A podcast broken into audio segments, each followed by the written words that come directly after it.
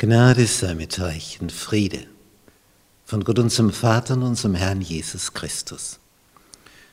Wir betrachten die Apostelgeschichte nach Lukas im Neuen Testament, Lektion 12, Gefangenschaft in Caesarea. Der Apostel Paulus ist also nun Gefangener bei den Römern. Und zwar haben ihn 470 Soldaten, 70 davon Berittene, noch in der Nacht weitergebracht von Jerusalem nach Antipatris und die 70 Reiter ihn weiter nach Caesarea, wo der Sitz des römischen Statthalters ist. Der Felix heißt, der Glückliche. Nun, kaum ist Paulus dort, kommt es auch schon zu einem Verhör. Er wird angeklagt von den Juden vor Felix. Die Juden haben einen Anwalt mitgebracht, der Tullus, der also hier als Ankläger fungiert. Es ist der einzige Bericht im Neuen Testament, wo ein Anwalt zu Wort kommt. Und es wird hier gewissermaßen die protokollierte Mitschrift präsentiert von Lukas. Interessant, zu welchen Quellen der Zugang hatte.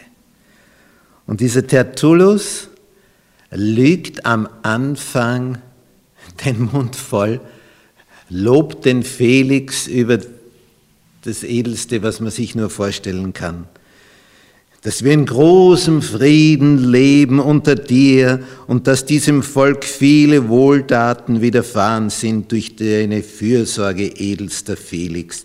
Das erkennen wir alle Zeit und überall mit aller Dankbarkeit an.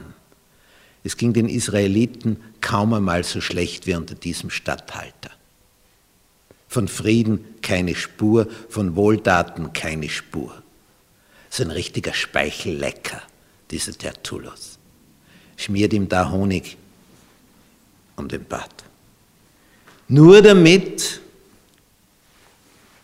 er gegen Paulus vorgeht. Ja, und er sagt, der Mann ist schädlich, er regt Aufruhr, Anführer der Sekte der Nazarener, da soll also gegen die Römer was hereinkommen. Und er hat versucht, den Tempel zu entweihen, also ein böser, böser Mann.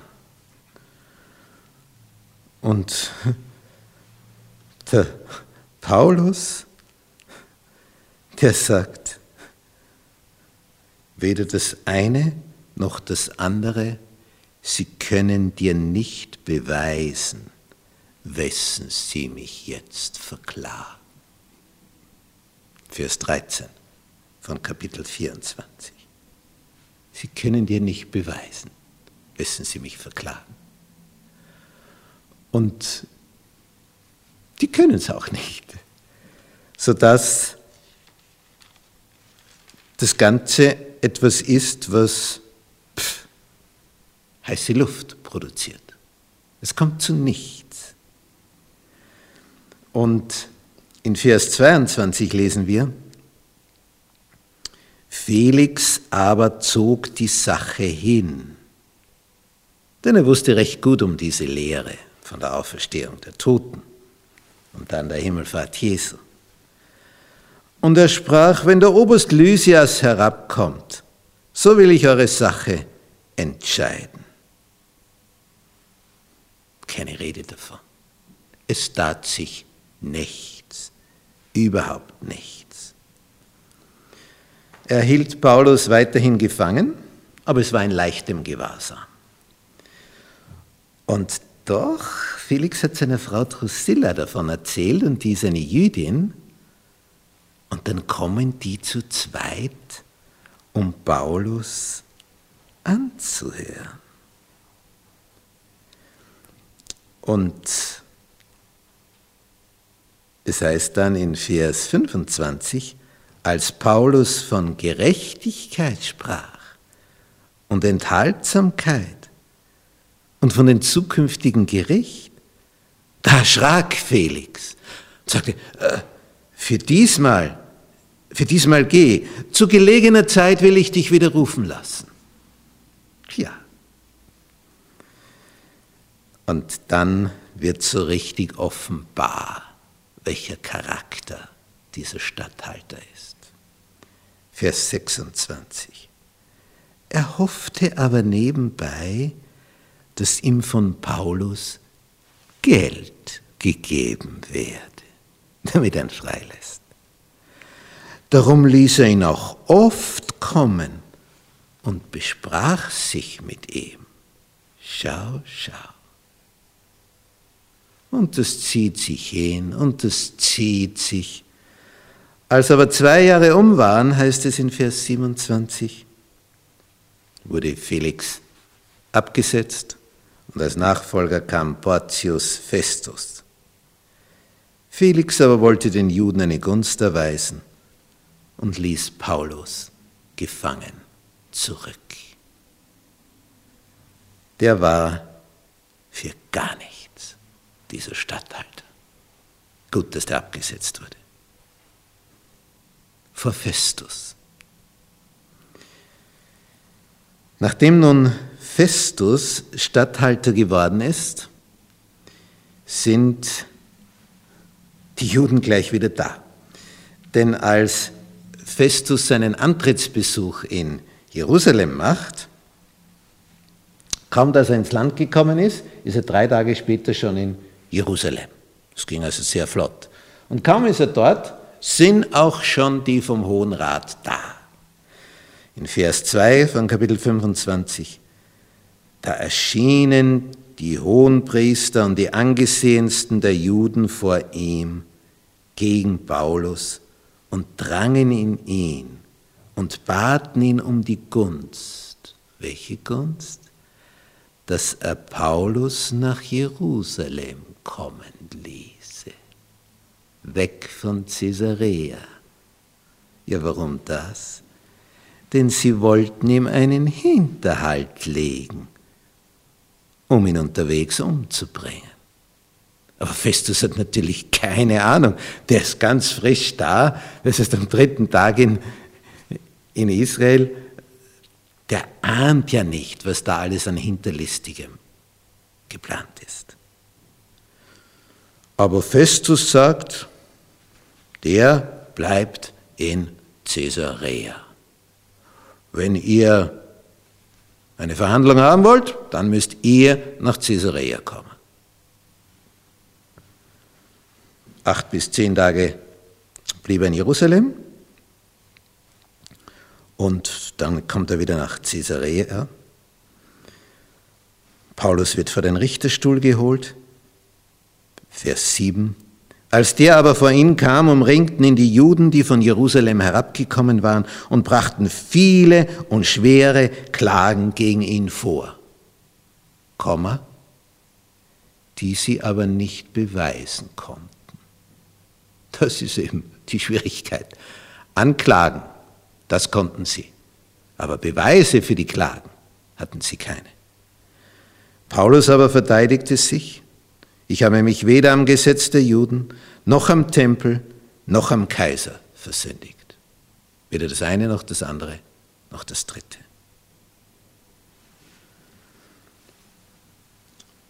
Dann fragt Festus, willst du hinauf nach Jerusalem und dich dort in diese Sache von mir richten lassen?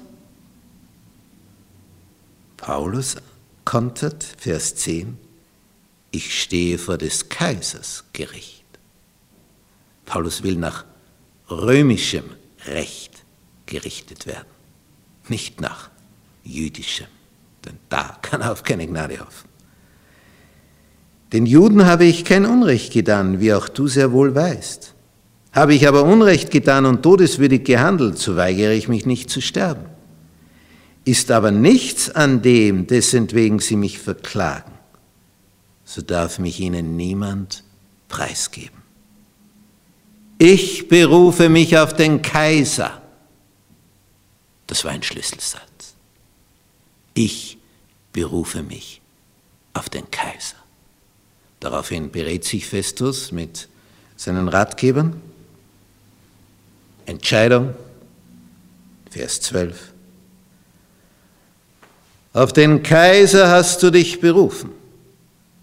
Zum Kaiser sollst du ziehen. Diese Berufung auf den Kaiser hat einen Grund.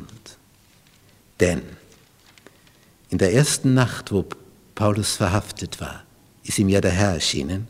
In Kapitel 23, Vers 11 war dieser Vers. In der folgenden Nacht aber stand der Herr bei ihm und sprach, sei getrost, denn wie du für mich in Jerusalem Zeuge warst, so musst du auch in Rom Zeuge sein. Und das war es, was Paulus im Blickpunkt hatte für die Zukunft. Der Herr hat gesagt, in Rom wirst du Zeuge sein. Und der Punkt ist jetzt der, der Kaiser ist der oberste Richter. Wenn er sich auf den beruft, muss sich der das Ganze anhören.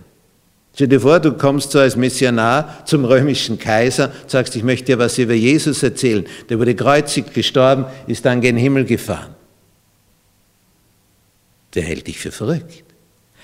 Wenn es aber eine Gerichtsverhandlung ist, muss er als oberster Richter dir zuhören, wenn du dich verteidigst als Angeklagter. Und Paulus kann jetzt seine ganze Lebensgeschichte erzählen und zu dem Kaiser Nero, zu dem er dann gelangt ist, dem hat er dann die ganze Geschichte erzählt. Und der Kaiser hatte die Chance, umzukehren. Ich berufe mich auf den Kaiser. Es war diese Schiene eine, wo das Evangelium bis zum Kaiserhaus gelangen sollte. Welche Vorsehung von Gott. Vor Agrippa. Der Statthalter Felix muss natürlich nun einen Geleitbrief schreiben. Denn der Kaiser muss ja wissen, worum geht es da? Was, was, was, soll das? Was ist das für eine Gerichtsverhandlung? Was ist die, der Anklagepunkt? Was hat der verbrochen? Ja, was soll jetzt dieser Festus schreiben? Eigentlich ist er unschuldig, aber. Und, und er ringt darum, ja, was, was habe ich da greif? Wahres. Nun, Kapitel 25, Vers 13. Festus ist ja ganz frisch im Land. Nach einigen Tagen kamen König Agrippa und Berenike, das ist seine Schwester, nach Caesarea Festus zu begrüßen. Es ist so, das Gebiet von Palästina ist aufgeteilt auf verschiedene Verwaltungsbeamte, wie eben der Statthalter Festus, der das von Felix übernommen hat, aber gewisse Gebiete sind noch den Herodianern übergeben. Also dieser Familie Herodes, wo schon der Ur Urgroßvater von diesem Agrippa II., der war, der, als Jesus geboren wurde, das Kindlein Jesu töten lassen wollte in Bethlehem.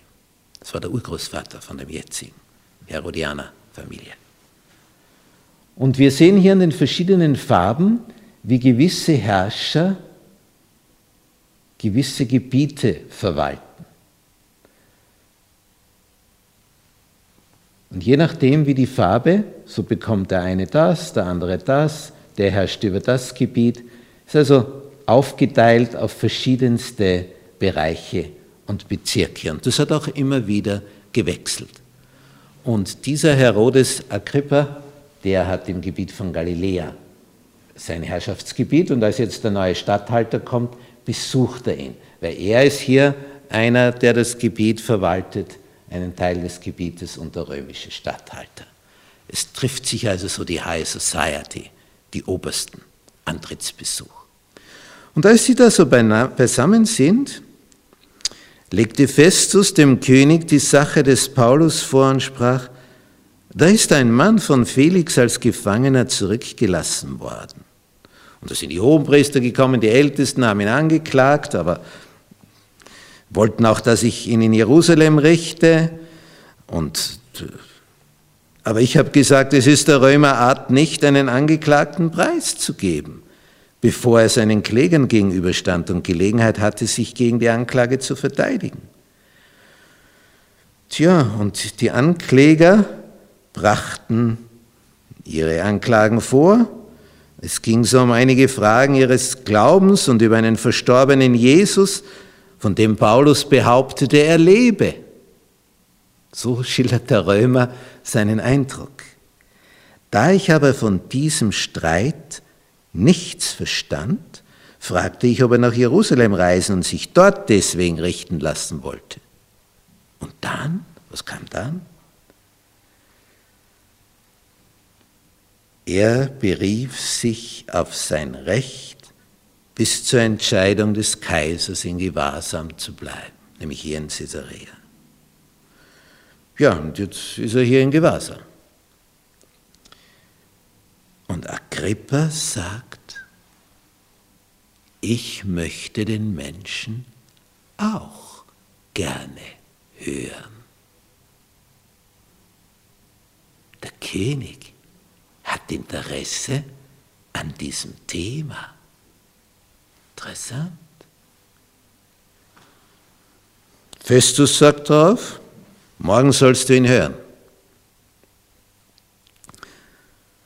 Und interessant ist, wie die dann auftauchen. Am nächsten Tag, Vers 23 von Kapitel 25, kamen Agrippa und Berenike mit großem Gepränge. Also die haben ihre schönsten Kleider an. Und sie gingen in den Palast mit den Hauptleuten und vornehmsten Männern der Stadt. Die ganze Führungsspitze von Caesarea ist zugegen. Das muss man sich einmal auf der Zunge zergehen lassen. Ein Paulus ist im Gefängnis. Und vor wem kann er Zeugnis ablegen?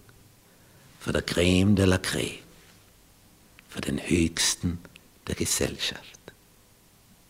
Gott kann auch Dinge einfädeln, wenn du ein Gefangener bist. Ein Statthalter Felix hatte die Chance mit seiner Frau Drusilla. Ein Statthalter Festus hat die Chance. Und ein König Agrippa mit seiner Schwester Berenike. Und die Vornehmsten der Stadt. Alle sind sie da. Die Höchsten erfahren das Höchste, was es zu erfahren gibt. Die Verteidigungsrede von Paulus. Agrippa startet, wir haben das in Kapitel 26, Vers 1. Agrippa wendet sich an Paulus und sagt zu ihm, es ist dir erlaubt, für dich selbst zu reden. Und dann geht's los. Und dann fängt Paulus an. Nach einigen Höflichkeitsformeln der Begrüßung schildert er sein Leben sehr ausführlich. Wie das alles war, wie er da aufgewachsen ist und wie er gegen die Christen vorgegangen ist, wenn sie getötet werden sollten, gab ich meine Stimme dazu, und in allen Synagogen zwang ich sie oft durch Strafen zur Lästerung, und ich wütete maßlos gegen sie, verfolgte sie auch bis in die fremden Städte. So in Vers 11. Er schildert das Leben vor seiner Bekehrung. Und dann schildert er die Ereignisse vor Damaskus. Als ich nun nach Damaskus reiste, Vers 12, mit Vollmacht und im Auftrag der Hohenpriester, sah ich mitten am Tage, o König, auf dem Weg ein Licht vom Himmel. Heller als der Glanz der Sonne, das mich und die mit mir reisten umleuchteten. Als wir alle zu Boden stürzten, hörte ich eine Stimme zu mir reden, die sprach auf Hebräisch. Saul, Saul, warum verfolgst du mich? Wer bist du, Herr? Ich bin Jesus, den du verfolgst. Stell dich auf deine Füße, denn dazu bin ich dir erschienen, um dich zu erwählen, zum Diener und zum Zeugen für das, was du von mir gesehen hast und was ich dir noch zeigen will.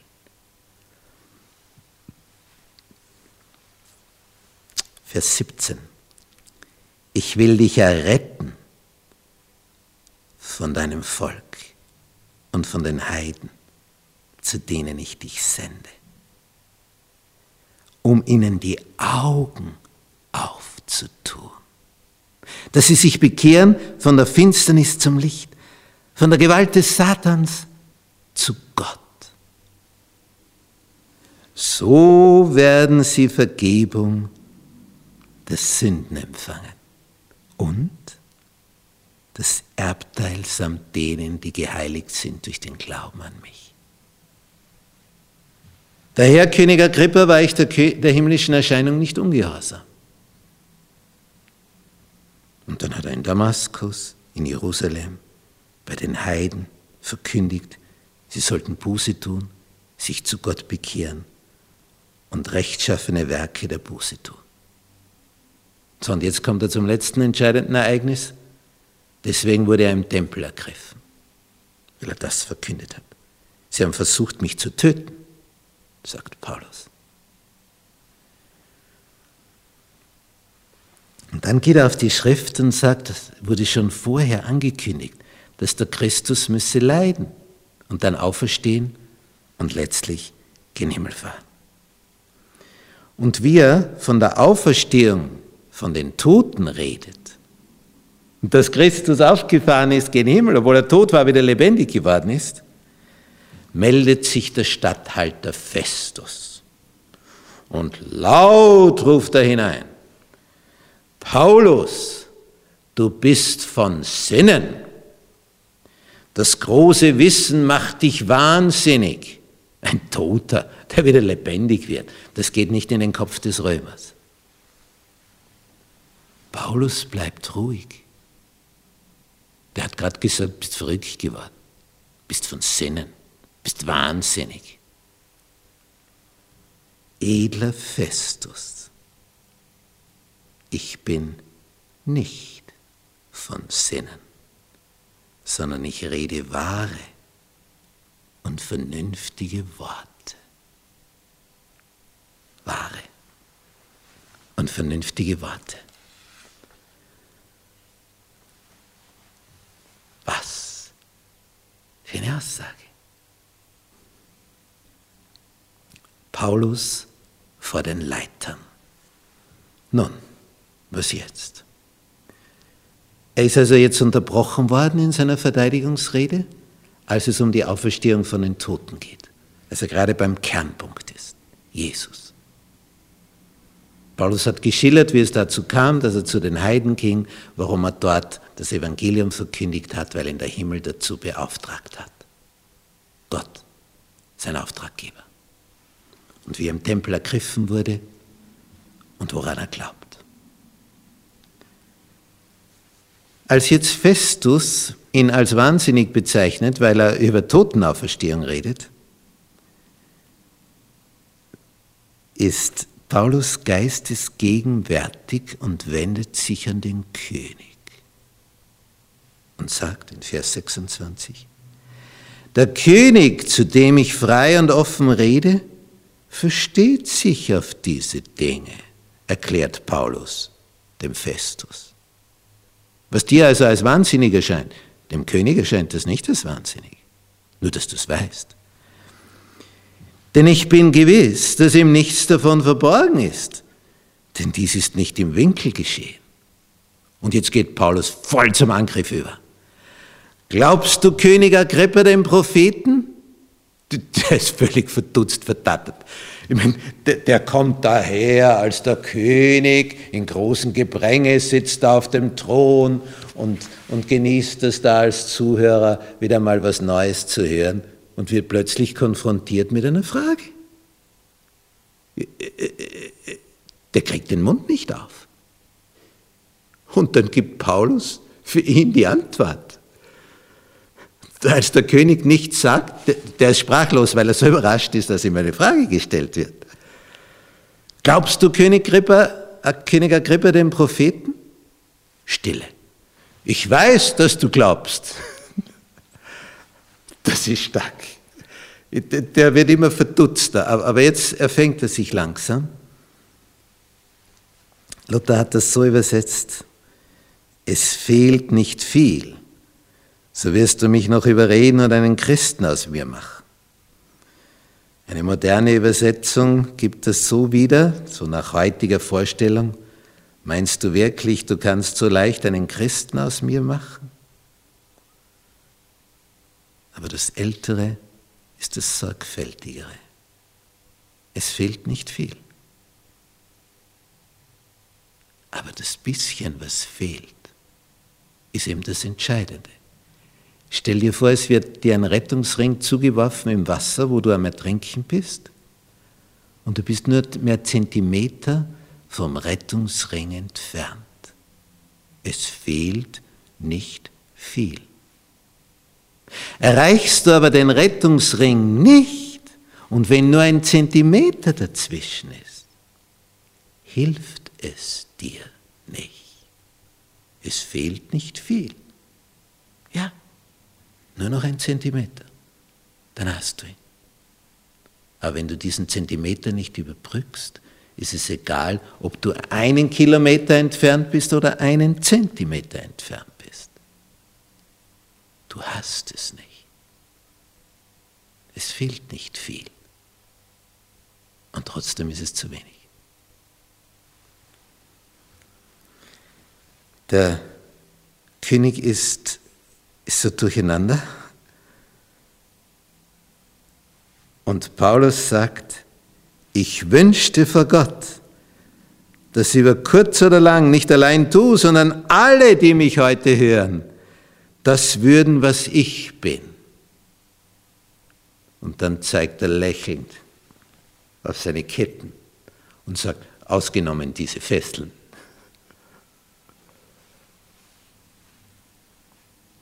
Da stand der König auf. Das heißt so viel wie, es reicht, mehr wollte ich nicht hören. Dem, dem ist jetzt unangenehm geworden. Er hält es nicht mehr aus, weil Paulus direkt ihn angesprochen hat, ihn zu einer Entscheidung bewegt hat. Da stand der König auf und der Statthalter und Berenike und die bei ihnen saßen. Und als sie sich zurückzogen zur Beratung, redeten sie miteinander und sprachen, dieser Mensch hat nichts getan, was Tod oder Gefängnis verdient hätte. Unschuldig. Und Agrippa sagt zu Festus, dieser Mensch könnte freigelassen werden, wenn er sich nicht auf den Kaiser berufen hätte. Jetzt würden manche sagen, Oh Paulus, hättest nur das nicht gemacht, dich auf den Kaiser berufen. Aber das ist ja genau das, wodurch das Evangelium bis zum Kaiserhaus kommt. Und das ist des Paulus oberste Priorität. Es geht ihm ja nicht darum, ob er gefangen ist oder frei, sondern dass die entscheidenden Personen das Evangelium hören. Das ist der Unterschied von einem Diener Gottes zu einem, der nach persönlichen Interessen unterwegs ist zusammenfassen.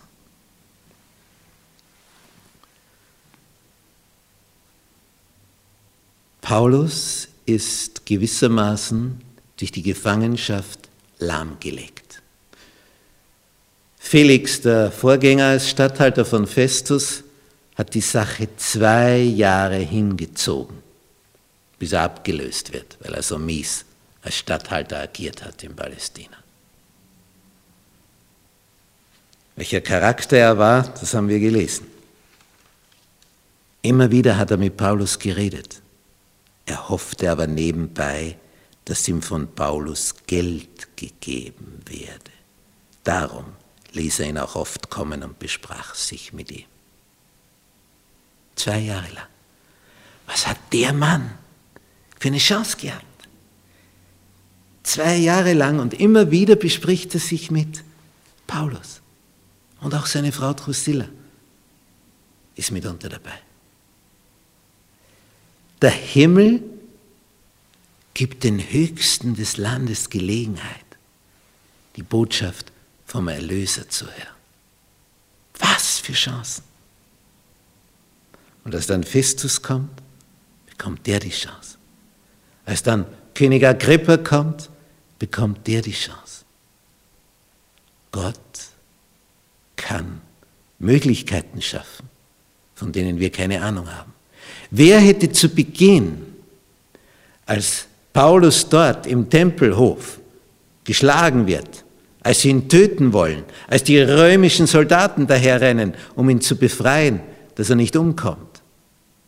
Wer hätte in dem Augenblick, wo Paulus festgebunden wird, um ausgepeitscht zu werden, je daran gedacht, dass er vor zwei Statthaltern, vor König Agrippa und Berenike, ja letztlich vor dem Kaiser des römischen Reiches Jesus bezeugen wird.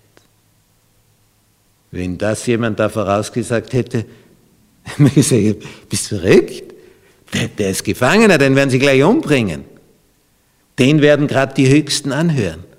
Ja, gerade deswegen, weil es ein Gerichtsverfahren war und man nach römischem Recht als römischer Bürger das Recht hatte, sich zu verteidigen, eine Verteidigungsrede zu halten. Und da ist der oberste Richter dazu angehalten, sich das anzuhören. Gott nutzt die römische Rechtsprechung, dass sein Evangelium bekannt wird durch den besten Mann, den er dafür ausersehen konnte. Der, der sich am, am allerfeinsten hineinversetzen konnte in diese griechisch-römische Welt, der wie kein anderer Evangelist war, der kommt auf die Art und Weise in die aller, allerhöchsten Kreise. Als Gefangener, in Ketten. Wo man meint, na, was soll das? Was soll da rauskommen? Was kam raus? Als Paulus dann in Rom ist, schreibt er einen Brief an die Philipper, wo also die Lydia ist. Mit dieser Gemeinde war er besonders eng verbunden. Und am Ende des Briefes schreibt Paulus, Philipperbrief, Kapitel 4, Vers 21, grüßt alle Heiligen in Christus Jesus, also die Gemeindeglieder dort in Philippi. Es grüßen euch die Brüder, die bei mir sind. Es grüßen euch alle Heiligen. Besonders aber die, was kommt jetzt? Besonders aber grüßen euch die aus dem Haus des Kaisers.